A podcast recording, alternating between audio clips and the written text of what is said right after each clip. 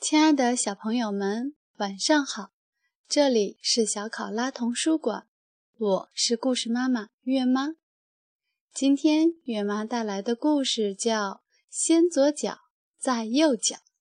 竖起耳朵，让我们一起聆听吧。先左脚，再右脚。文图，美，汤米·迪波拉，翻译，柯倩华，河北出版传媒集团公司，河北教育出版社。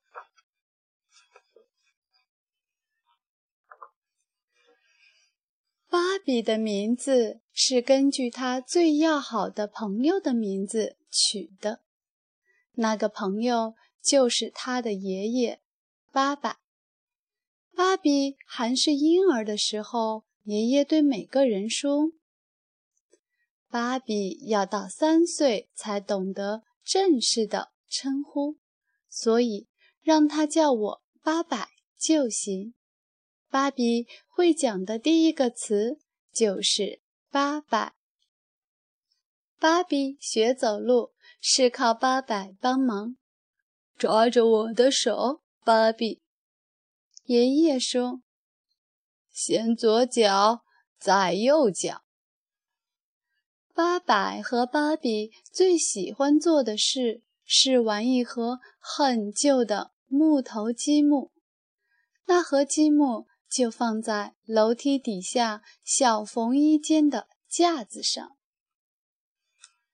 积木有两面画上了英文字母，两面画上了数字，最后两面画的是动物或其他东西的图案。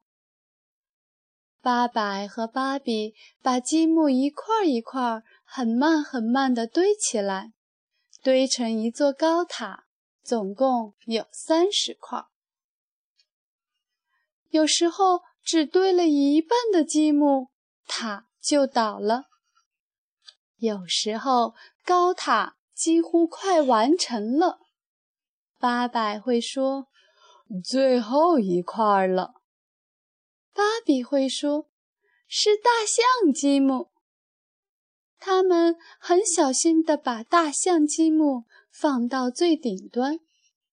接着，八百会打个喷嚏，高塔就倒下来了。芭比哈哈大笑。芭比说：“大象每次都害你打喷嚏。”爷爷说：“那我们只好下次再试试看喽。”然后，八百让芭比坐在大腿上，讲故事给他听。八百，讲你教我走路的故事给我听。芭比说：“爷爷告诉芭比，他怎么抓着芭比的手，说：‘先左脚，再右脚。’过了没多久，芭比五岁生日那天，爸爸和他度过了很特别的一天。他们去游乐园玩。”他们坐云霄飞车，吃热狗和冰激凌。他们用快速照相机拍了几张合照，还唱了一首歌，录成一盒录音带。天黑以后，他们一起看烟火。在回家的路上，八百讲故事给芭比听，讲你教我走路的故事给我听。芭比说：“爸爸就开始讲了。芭比的生日过后没多久，爷爷就生病了，病得很严重。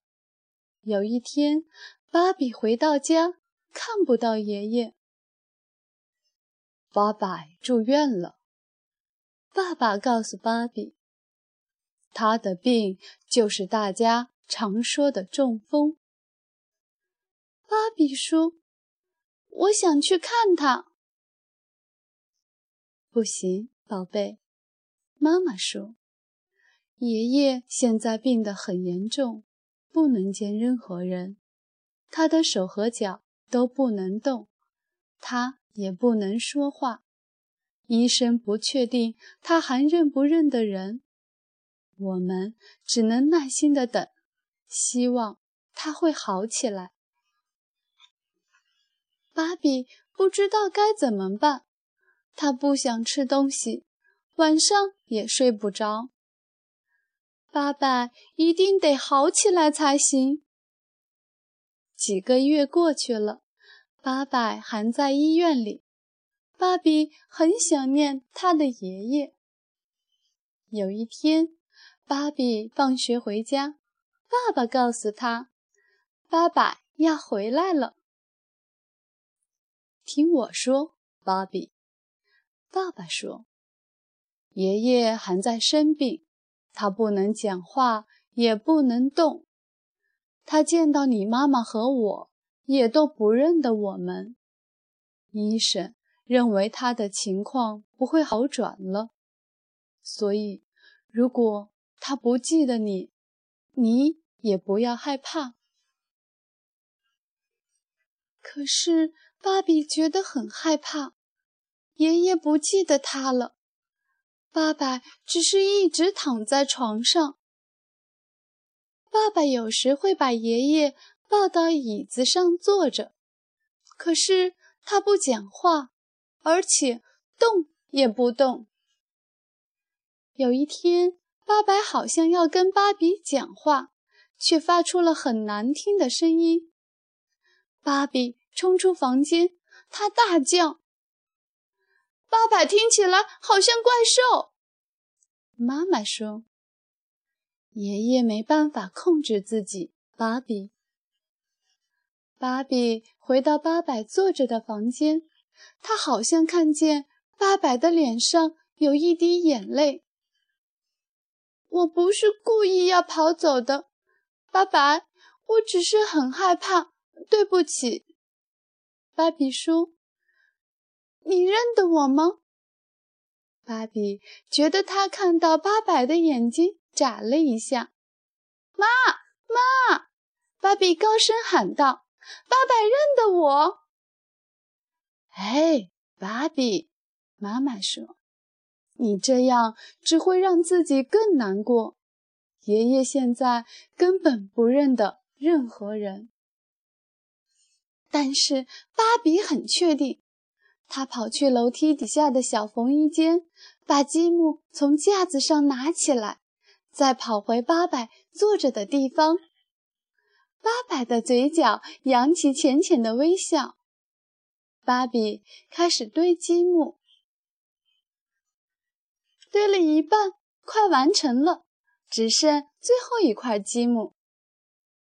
来，八百，芭比说。要放大象积木了，八百发出了奇怪的声音，有点像在打喷嚏。积木倒下来，八百微微笑着，手指头一上一下的动了起来。芭比哈哈大笑，他知道八百会好起来的。果然没错，八百慢慢会讲一点话了，虽然。他的腔调有点怪，但是“芭比”这两个字却讲得非常清楚。八百渐渐会动手指头了，后来双手也能动了。芭比还是帮忙喂爷爷吃东西。有一天，八百几乎可以自己拿汤匙了，不过他仍然不会走路。天气渐渐暖和起来，爸爸在草地上摆好椅子，把爷爷抱出去，让他坐在椅子上。芭比坐在旁边。芭比，爸爸说：“故事。”于是芭比讲故事给八百听。然后八百很慢很慢地站起来。你，我。走，八百说。芭比完全明白八百的意思。芭比站在八百前面，让八百扶着他的肩膀。好了，八百，先左脚。八百移动左脚，再右脚。八百移动右脚。夏天快要结束时，八百和芭比就能够一直走到草地的尽头了。而且，八百讲话的情形一天比一天好转。芭比六岁生日那天，他拿出积木，慢慢地堆起高高的积木塔，只剩下最后一块。来吧，大象积木，八百说。芭比把它放上去。八百打了个喷嚏。